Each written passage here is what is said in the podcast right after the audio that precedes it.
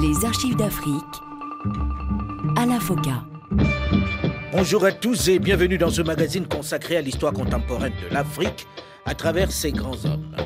Nul n'a le droit d'effacer une page de l'histoire d'un peuple, car un peuple sans histoire est un monde sans âme.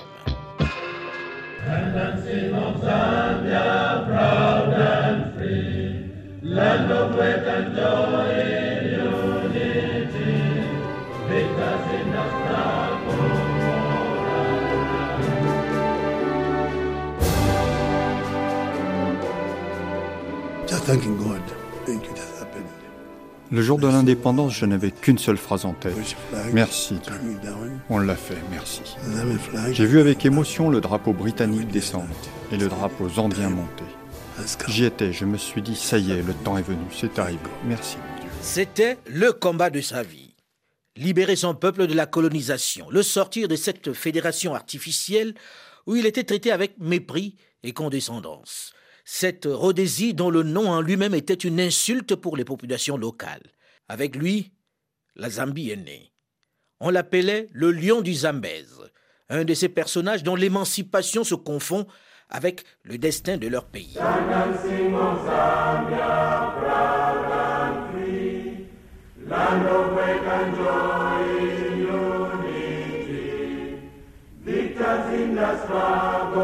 «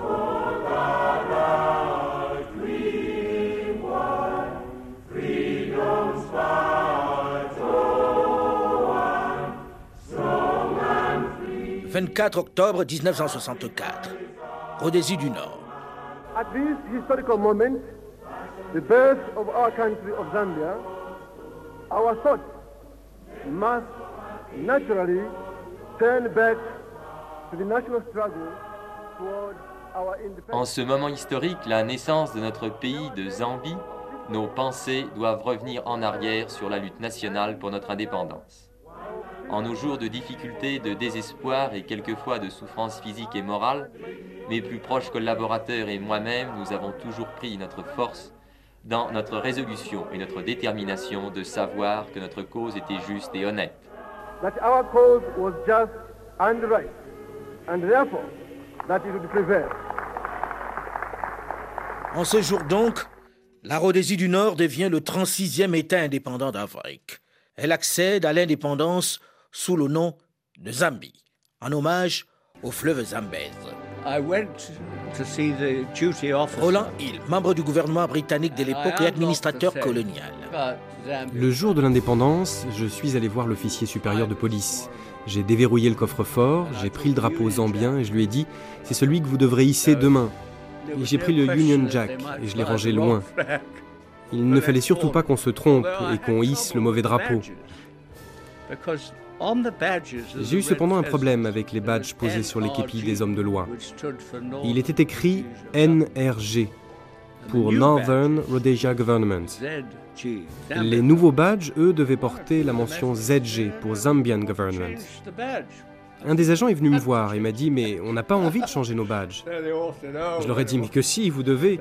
Ils ont donc accepté d'aller les changer.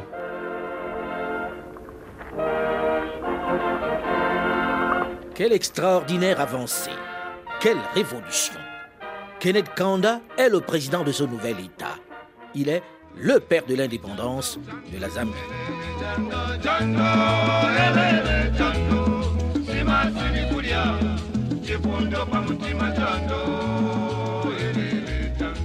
Tout commence le 28 avril 1924 dans un petit village que les Britanniques désignaient alors du nom de Nyasaland, l'actuel Malawi, dans ce que l'on appelait la Rhodésie du Nord sous domination anglaise. Ce petit village, Loubois, est celui où s'est installé son père, un Mutonga, David Julitia Kaunda, un pasteur formé à l'église presbytérienne écossaise. David Julitia Kaunda est originaire du Malawi voisin.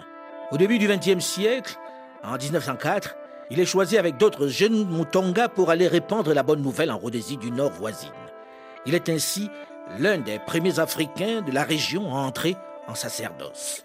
Les évangélistes sont envoyés pour l'essentiel dans les villages Bemba.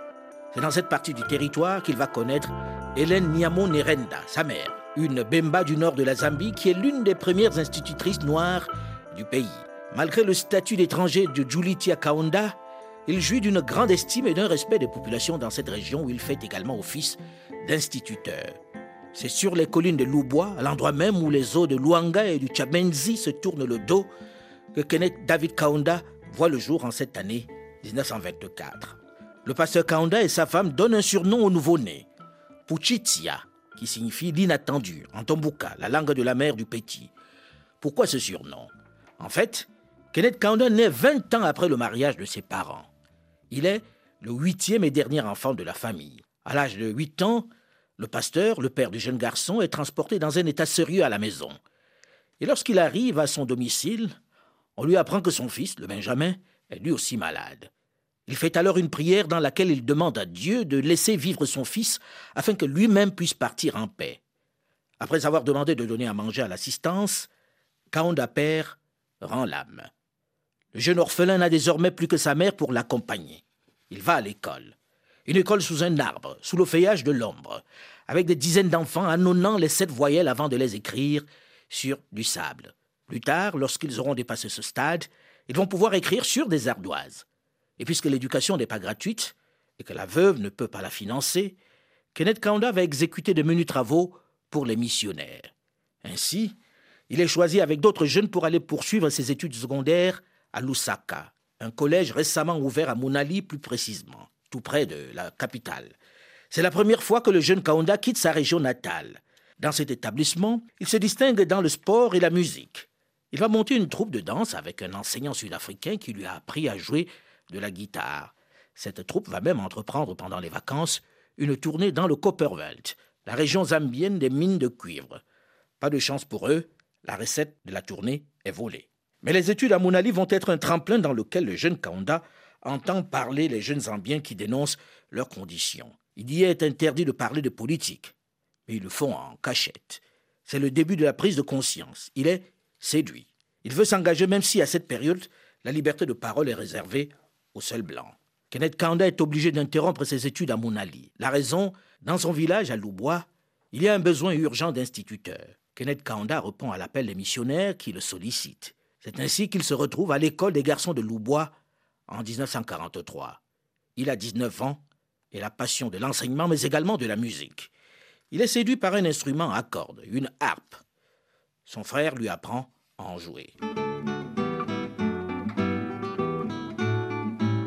Kenneth Kaunda compose ses propres airs, mais il est de santé fragile, trop souvent hospitalisé.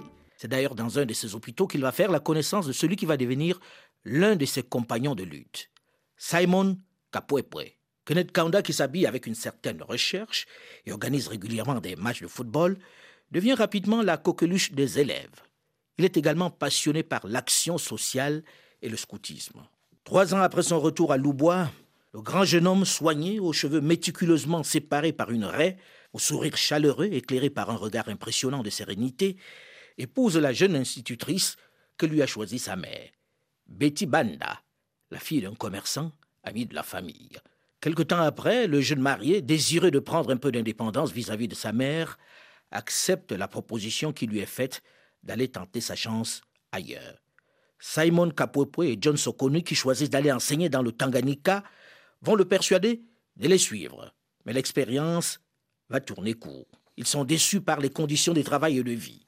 Ils décident alors de regagner la Rhodésie. Sur le chemin du retour, ils sont séduits par le paysage des plantations de gommiers. Mais il faut de l'argent, un capital, pour se lancer dans l'aventure de l'agriculture. Après quelques difficultés à trouver du travail en Rhodésie, Kaunda décide de partir enseigner à Chingola, dans le Copperwelt, entre mine et gracier. C'est ainsi qu'il va vraiment prendre conscience de la pauvreté, de la misère, de la condition de son peuple. La ségrégation ici suit le tracé des corons. Corons strictement séparés des quartiers cossus où abondent les jardins plantés d'arbres, des clubs privés et des villas somptueuses abritant les loisirs coûteux des Blancs. Ébranlé, Kanda bascule dans la voie d'un second engagement. Politique celui-là. Kenneth Kanda. This road came to exploit the resources in southern Rhodesia and northern Rhodesia. Cecil Rhodes est venu pour exploiter les ressources des Rhodésies du Sud et du Nord. Il s'est octroyé le droit de distribuer différentes régions de Rhodésie du Sud et de Rhodésie du Nord à un certain nombre de personnes, des hommes d'affaires blancs qui voulaient travailler avec lui. Il leur a donné ces régions contre de l'argent. Il a tout simplement vendu ces territoires comme s'ils lui appartenaient. Presque toute la population noire de la Rhodésie du Sud, heureusement devenue le Zimbabwe, aujourd'hui, ont été tout bonnement expulsés des régions où ils habitaient. Ils ont été expulsés vers des zones désertiques ou vers des zones montagneuses où la vie était très difficile. Cecil Road est à l'origine du processus de destruction du Zimbabwe. Cela ne fait aucun doute. Andrew Sardani, d'origine chypriote, était un militant de la cause des populations, un nationaliste camarade de Kenneth Kaunda. En Rhodésie du Nord, la séparation des races s'était établie sur une base ethnique très nette. Les Blancs au-dessus de la pyramide sociale, les Indiens ensuite, et tout en bas, les Noirs. C'est ainsi que la société était constituée.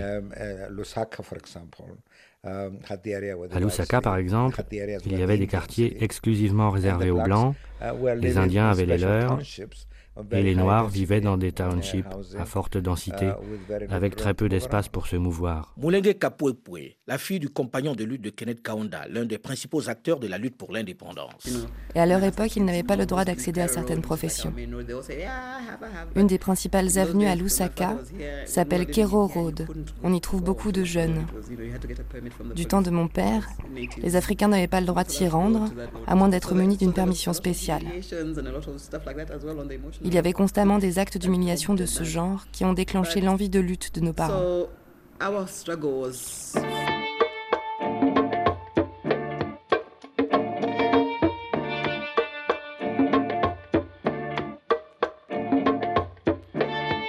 Kenneth Kaunda a un projet. Il veut pouvoir se lancer dans l'agriculture. Pour cela, il lui faut de l'argent. Mais ce n'est pas avec les deux salaires d'instituteur de sa femme et de lui-même qu'il va s'acheter une ferme. Il faut faire des économies, mais également trouver une autre source de revenus. Il crée alors une coopérative et une association avec un groupe d'amis. Ils vont se lancer sans expérience dans l'agriculture, en lisant les manuels spécialisés. Ils font pousser des légumes sur les terres de Loubois en même temps qu'ils élèvent des poules. Ils effectuent également de longs trajets à vélo pour aller au Congo belge, d'où ils ramènent des articles usagés à vendre. Mais la politique est toujours bien présente dans son programme puisqu'il ouvre avec des amis une section du Northern Rhodesia African National Congress, dont il devient le secrétaire. Roland Hill, administrateur de colonies britanniques. Si on remonte aux années 20, et ceci est difficile à expliquer, dans ce pays qui ressemblait à une plage de galets, il y avait une petite pierre qui avait commencé à exprimer des envies d'indépendance et de liberté. C'était un club social de Kisama en 1924. C'était la nouvelle élite africaine, les nouveaux agents noirs de l'administration publique. C'est là que se trouve l'origine de ce qui allait chaque jour prendre plus d'ampleur. 1949.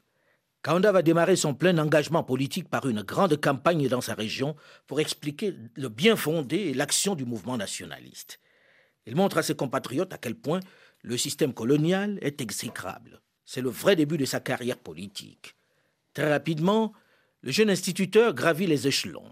Il ne tarde pas à se retrouver parmi les lieutenants de Harry Kumbula, l'un des principaux leaders du nationalisme qui a pris la tête du premier mouvement noir du territoire, l'ANC, l'African National Congress.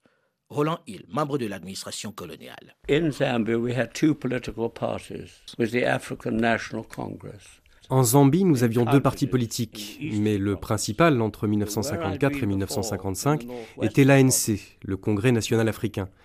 C'est lorsque j'étais dans les provinces de l'Est que j'ai entendu monter cette aspiration à la liberté. Dès 1952, Kenneth Kaunda se voit confier l'organisation du secrétariat du congrès de l'ANC sur l'ensemble de la province septentrionale.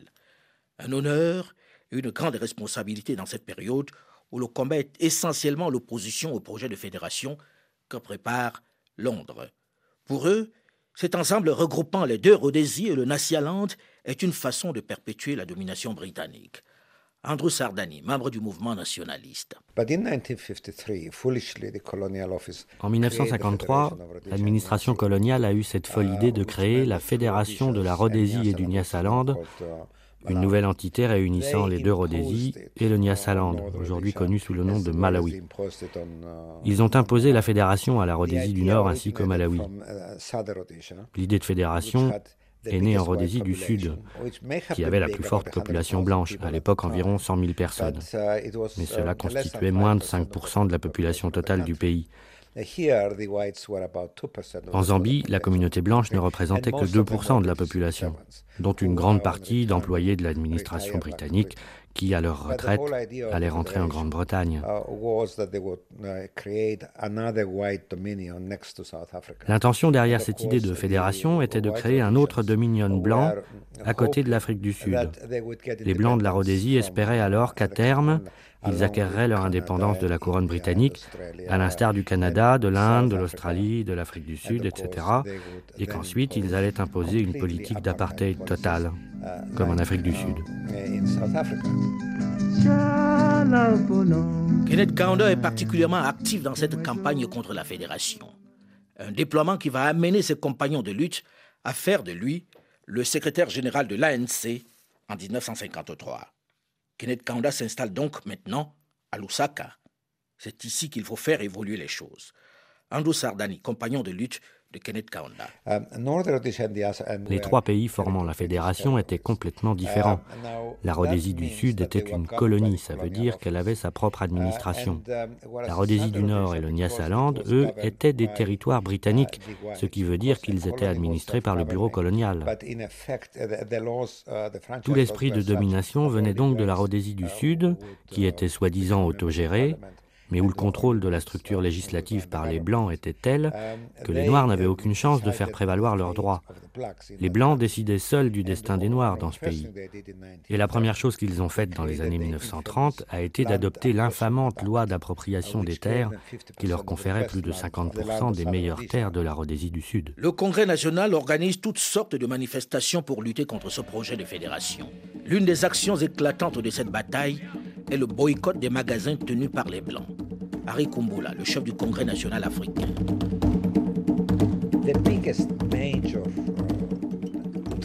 Durant les années de l'ANC, une des actions les plus fortes sera le boycott des boucheries.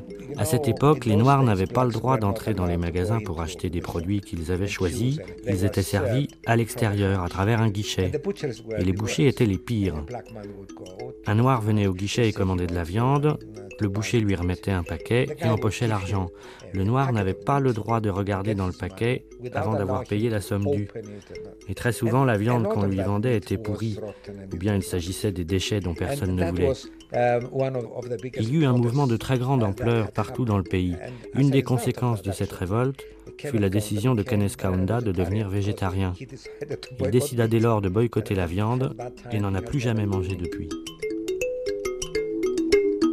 Les autorités des deux Rhodésies ne peuvent accepter cette rébellion et vont réduire la liberté de mouvement des leaders de l'ANC. Harry Kumbula, le patron du mouvement, et Kenneth Kanda vont être expulsés de Rhodésie du Sud, où ils s'étaient rendus pour assister à une réunion du parti. Nous sommes en août 1954. Ils seront ensuite arrêtés quelques mois plus tard, en janvier 1955, avec pour motif détention des littératures subversives. Avec cette interpellation commence la lutte de l'ANC de la Rhodésie du Nord. Mais les nationalistes sont prêts. Kenneth Kaunda.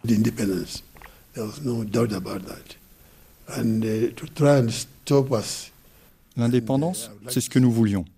Et c'est dans l'intention de casser notre mouvement que le gouvernement britannique avait décidé de créer ce qui est appelé la Fédération de Rhodésie et du Nyasaland. Désormais, la lutte entre les nationalistes et les autorités coloniales est ouverte.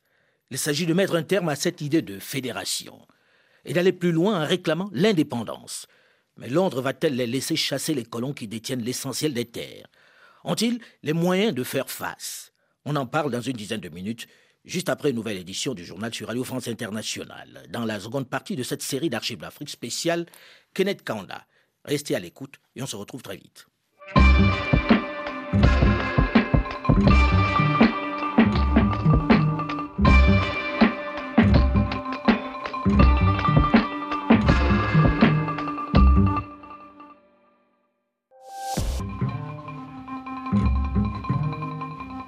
Archives d'Afrique, Alain Foka. Bonjour et bienvenue à tous ceux qui nous rejoignent seulement maintenant dans la seconde partie de ce magazine consacré à l'histoire contemporaine de l'Afrique à travers ses grands hommes. Nul n'a le droit d'effacer une page de l'histoire d'un peuple, car un peuple sans histoire est un monde sans âme.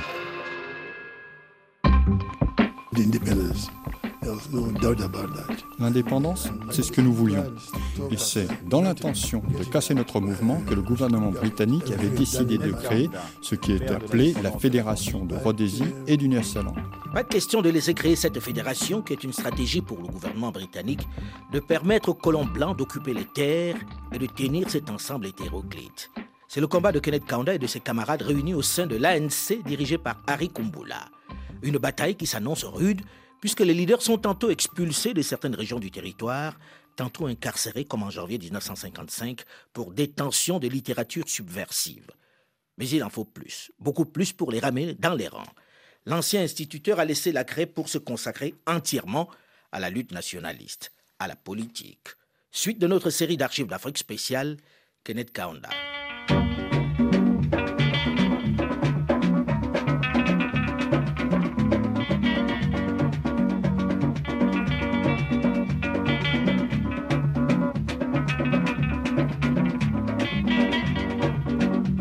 Andrew Sardani, militant nationaliste rhodésien.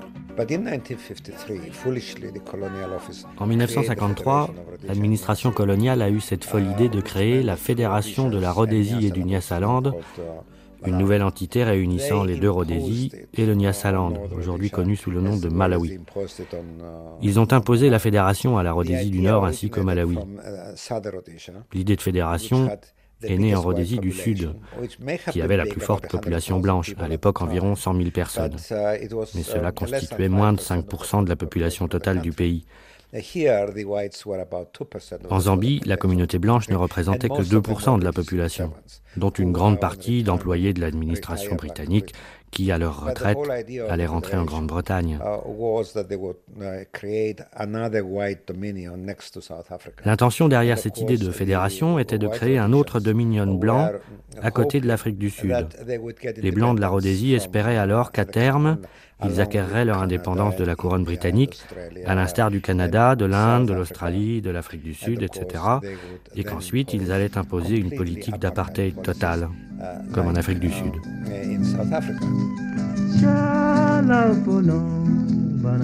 Si la Grande-Bretagne continue, comme certains pays colonisateurs, de s'accrocher à ces territoires sous sa domination, refusant d'accorder un peu plus de liberté aux peuples autochtones, le climat a dans le même temps considérablement changé sur le plan mondial. Depuis les années 1930, on assiste au développement de mouvements nationalistes revendiquant l'indépendance de leur pays. Les effets de la Seconde Guerre mondiale sont passés par là, avec des colonisés qui ont combattu aux côtés des soldats de la métropole et ont compris qu'ils n'étaient pas aussi invulnérables qu'ils le pensaient. Ce qui explique qu'en 1955, une trentaine de pays asiatiques et africains aient accédé à l'indépendance. C'est dans ce climat de liberté que se tient à Bandung, du 18 au 24 avril 1955, ce qui va être l'entrée sur la scène internationale des pays décolonisés qu'on appelle le tiers-monde. La conférence de Bandung réunit pour la première fois les représentants de 29 pays africains et asiatiques, avec la présence de Gamal Abdel Nasser d'Égypte, Nehru d'Inde, Suekarno d'Indonésie, Chuan Lai de Chine, sont aussi présents de nombreux leaders indépendantistes africains comme Kwame Nkrumah du Ghana, Jomo Kenyatta du Kenya, Julius Nyerere de Tanzanie et aussi Kenneth Kaunda et ses camarades de Rhodésie. C'est ici qu'ils vont vraiment nouer connaissance et prendre attache. Ils font le choix au cours de cette conférence de ne pas intégrer les deux blocs qui se font face dans la guerre froide qui opposent les États-Unis et leurs alliés à l'Union soviétique. C'est le non-alignement. Les trois initiateurs de la conférence de Bandung sont assez différents pour représenter l'ensemble des aspirations du tiers-monde émergent. Il y a l'hôte de la conférence, l'Indonésien Sukarno, qui met en avant les cinq principes de l'Indonésie indépendante, le communiste chinois Chou Enlai, qui voit dans cette rencontre l'occasion de se démarquer de l'URSS, et enfin l'Indien Nehru, adepte intransigeant du non-alignement et d'un socialisme spécifique à son pays. L'Afrique y fait une apparition remarquée avec ses délégués venus de la Gold Coast et du Tanganyika, et surtout par la présence de Nasser. La conférence de Bandung est la première rencontre de cette envergure dans le tiers-monde, et les 29 pays réunis à cette occasion posent les bases du mouvement des non-alignés. Les leaders africains commencent à se fréquenter. Ils sont de tous les grands rendez-vous internationaux et continentaux autour de la question de l'indépendance.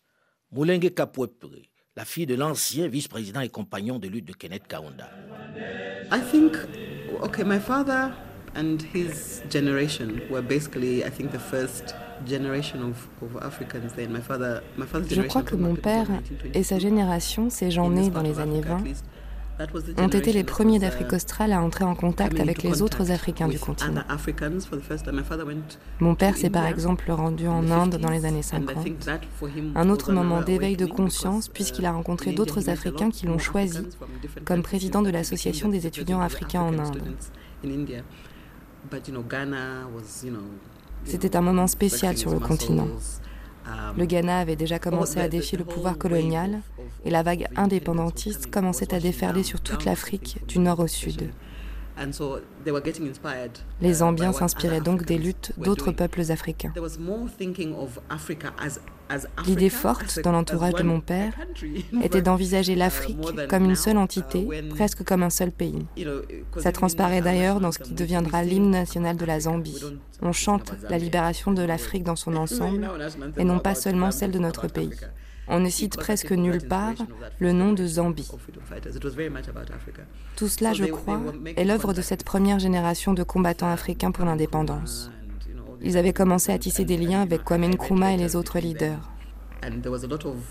J'ai retrouvé dans les archives personnelles de mon père une correspondance où il était question de partage d'idées, de stratégies de lutte avec les leaders ghanéens comme Nelson Mandela et bien d'autres. Quand ils sont revenus d'Inde, nous avons vu apparaître les premiers enseignants, les premiers avocats noirs, avec une prise de conscience plus mature de la nécessité de libérer l'Afrique. Nous étions donc en mesure de négocier notre indépendance plutôt que de prendre le maquis et d'entrer dans une lutte armée. Nous avons organisé des pressions sociales et une contestation civique du pouvoir colonial afin de l'amener à prendre en considération les revendications des Africains. Nos parents se sont battus pour la libération de notre peuple et à leur époque, ils n'avaient pas le droit d'accéder à certaines professions. Une des principales avenues à Lusaka s'appelle Kero Road. On y trouve beaucoup de jeunes. Du temps de mon père, les Africains n'avaient pas le droit de s'y rendre, à moins d'être munis d'une permission spéciale. Il y avait constamment des actes d'humiliation de ce genre qui ont déclenché l'envie de lutte de nos parents. Notre lutte a été en quelque sorte menée sur le terrain intellectuel, légal, mais il serait faux de penser qu'il n'y a pas eu de mort. Il y en a eu.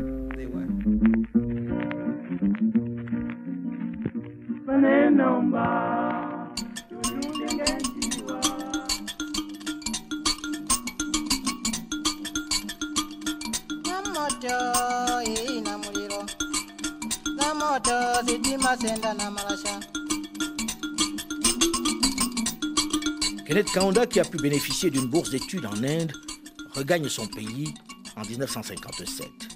Moulenge Kapwepwe, la fille du leader historique de l'indépendance, compagnon de lutte de Kenneth Kaunda. Quand ils sont revenus d'Inde, nous avons vu apparaître les premiers enseignants, les premiers avocats noirs, avec une prise de conscience plus mature de la nécessité de libérer l'Afrique. Kenneth Kaunda. Le principe du non-alignement, c'est de ne pas se soumettre aux puissances qui divisent le genre humain. C'est d'être toujours en position de défendre ce qui vous paraît juste et non ce que les autres pensent être juste. C'est de ne pas s'impliquer dans leur guerre. C'est pourquoi je vois le non-alignement comme un grand mouvement d'union des forces de paix.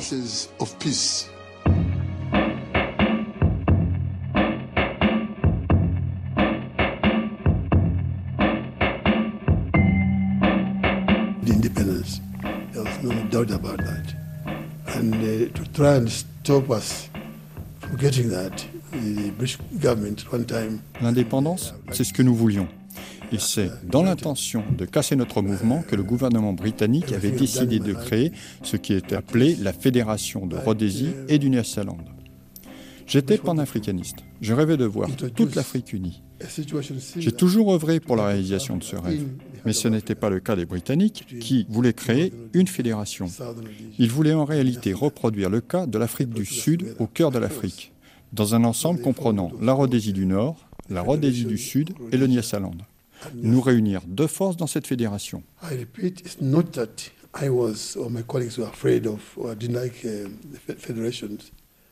Je me répète, ce n'est pas que mes collègues et moi étions contre l'idée d'unification des Africains. Au contraire, c'était notre souhait.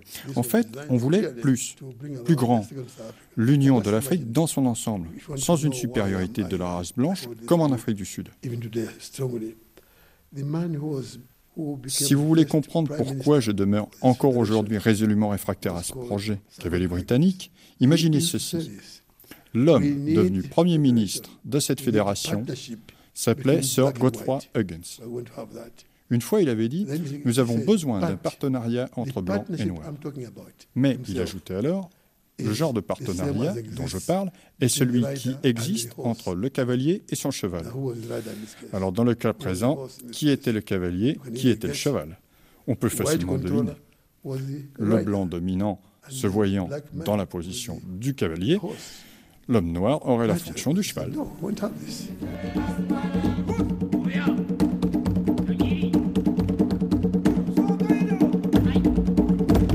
Andrew Sardani, militant nationaliste d'origine chypriote. Le pouvoir colonial en Rhodésie du Nord avait mis sur pied une structure appelée African Representative Council, le Conseil de représentation des Africains. Ce conseil n'avait aucun pouvoir politique, c'était plutôt une structure d'aide sociale, un forum où les gens se retrouvaient surtout pour parler. Il y avait en plus l'organisation syndicale du commerce, où on retrouvait quelques-uns des rares Zambiens scolarisés qui avaient achevé leurs études secondaires mais n'avaient pas été capables de décrocher un emploi décent. À cette époque, aucun noir ne pouvait aspirer à un poste plus élevé que celui de clerc, d'administrateur secondaire. fille de l'ancien vice-président et vieux compagnon de lutte de Kenneth Kaunda. Alors quand mon père est revenu d'Inde avec celui qu'on surnommait déjà Kaka, Kenneth Kaunda, ils sont immédiatement allés dans la région des mines de cuivre, et c'est dans ces régions minières que les choses ont commencé à se mettre en place. Ils se sont impliqués dans le mouvement syndical qui était déjà bien structuré. Au fil du temps, ces mines s'étaient transformées en un véritable melting pot de différentes ethnies qui composaient la société de Rhodésie du Nord. Le besoin en ressources humaines y était tel que les autorités avaient constitué des groupes qui sillonnaient l'ensemble du pays pour recruter des travailleurs. Mais en même temps, ces embauches permettaient l'émergence de leaders syndicaux. C'est ensuite que l'ANC viendra apporter la dose requise d'émotion et d'énergie pour transformer ce qui était un syndicat local en un mouvement politique de plus grande ampleur. Il prit également le nom d'ANC parce que ces jeunes combattants étaient déjà inspirés par la lutte des Noirs en Afrique du Sud. À partir de là, la jonction était faite et un accord a été conclu pour élargir la cause. Nous voulions la libération du pays.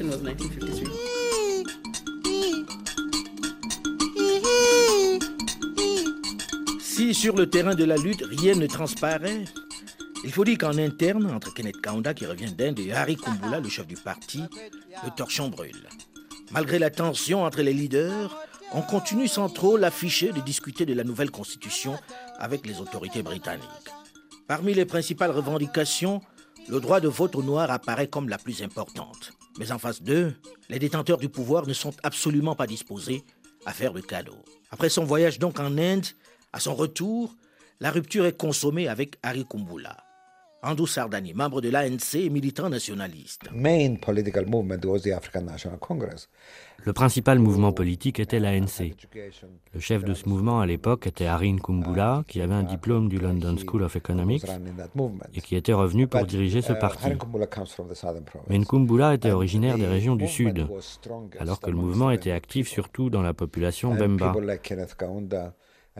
Des gens comme Kenneth Kaunda ou Simon Kapwepwe, qui dirigeaient les provinces du Nord, étaient très actifs et avaient su établir une forte influence des gens du Nord dans le parti.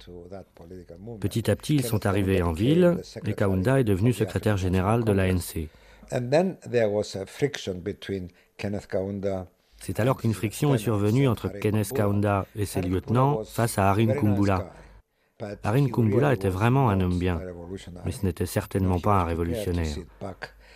Il était plus enclin à ce que les choses changent doucement par rapport à la majorité des leaders des mouvements indépendantistes. Kenneth Kaunda a donc quitté le Congrès national africain pour créer le Congrès national africain de Zambie, le ZANC, qui est devenu le véritable mouvement nationaliste du pays.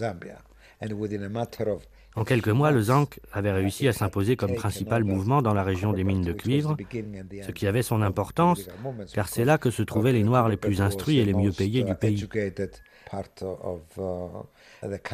Ainsi, une fois implanté dans la région du cuivre, le ZANC est devenu un grand parti politique au détriment de l'ANC. Bien entendu, le gouvernement de la Rhodésie du Nord n'a pas apprécié et a décidé de l'interdire. Il avait été fondé en octobre 1958 et en mars 1959, il était interdit. Sikatawina, l'un des membres fondateurs de l'UNIP. En 1955, notre crainte était effectivement grande que les trois pays qui formaient la fédération, Rhodésie du Sud, Rhodésie du Nord et Nyasaland, allaient, comme l'Afrique du Sud, être dominés par les Blancs. En effet, quand la fédération fut imposée en 1953, le but était d'avoir d'ici 1960 le statut de Dominion, ce qui veut dire que ce territoire ressemblerait à la République sud-africaine avec une minorité blanche gouvernant la majorité noire. C'est cette perspective que rejetaient vivement certains jeunes, comme moi, qui avions été en Afrique du Sud et avions été témoins de l'horreur du régime d'apartheid. J'étais devenu président de l'association des étudiants de l'université de Fort Hare, d'où j'ai été expulsé sur la base de la nouvelle loi de rapatriement des étrangers. Mais cela est une autre histoire. En tout cas, nous avions estimé qu'on ne pouvait laisser ce pays devenir un dominion gouverné par les Blancs. Alors, fini le Congrès national africain. Sous la direction de Kenneth Kaunda, un très brillant leader et ascète, ni fumeur ni buveur, totalement dévoué à la cause du pays, ce qui lui valait le plus grand respect de nous tous, car pour diriger un mouvement de libération en Afrique, tu dois avoir le respect de ceux qui te suivent, sinon ce serait une cause perdue. La rupture consommée et le nouveau parti né, entre Simon Kapopo et Kenneth Kaunda, les deux amis, il faut choisir son chef. Sikatawina. Donc, sous la direction de Kaunda, nous avons formé l'UNIP, le Parti du peuple uni pour l'indépendance. C'est durant la conférence que nous avons décidé de régler une fois pour toutes la question de qui devait ou non diriger le parti. Nous avons enfermé Kapwepwe et Kaunda dans une chambre. Et nous leur avons dit, parlez-vous, on vous donne 30 minutes et revenez-nous avec une décision. Ils sont ressortis et Kapwepwe a déclaré que ce serait Kaunda qui serait président et que moi, je serais trésorier. Et ce serait une fonction importante car on a besoin d'avoir un fonds de guerre solide pour avoir un mouvement fort. Le nouveau parti né de la scission avec l'ANC n'a pas d'argent. Comment compte-t-il s'en sortir face à un gouvernement colonial riche, violent et déterminé? Quelle va être la stratégie de Kenneth Kaunda et de ses camarades pour empêcher la naissance effective de cette fédération? Et pour mettre fin au mépris, à la condescendance dont font preuve les autorités coloniales Pourront-ils gagner cette bataille avec le principe de la non-violence que prône le leader Kenneth Kaunda? Encore faudrait-il qu'il fasse partager cette idéologie à ses sympathisants. Rien n'est moins sûr. Une seule chose est certaine, les mois qui vont suivre vont être à la fois mouvementé et déterminant pour Kenneth Kaunda, comme nous le verrons la semaine prochaine dans la suite de cette série d'archives d'Afrique spéciale Kenneth Kaunda. Mais en attendant, vous pouvez évidemment réécouter cette émission sur le site de RFI ou sur archivesdafrique.com ou tout simplement sur votre téléphone portable en téléchargeant gratuitement l'application Archives d'Afrique sur Google Play ou sur iOS. Vous pouvez également réagir sur notre page Facebook qui compte plus de 600 000 amis, la première sur notre antenne. Delphine Michaud, Olivier Raoul et Alain Foucault, nous vous donnons quant à nous rendez-vous la semaine prochaine, même heure, même fréquence pour la suite des archives d'Afrique spéciales Kenneth Kanda. Restez à l'écoute et à très vite.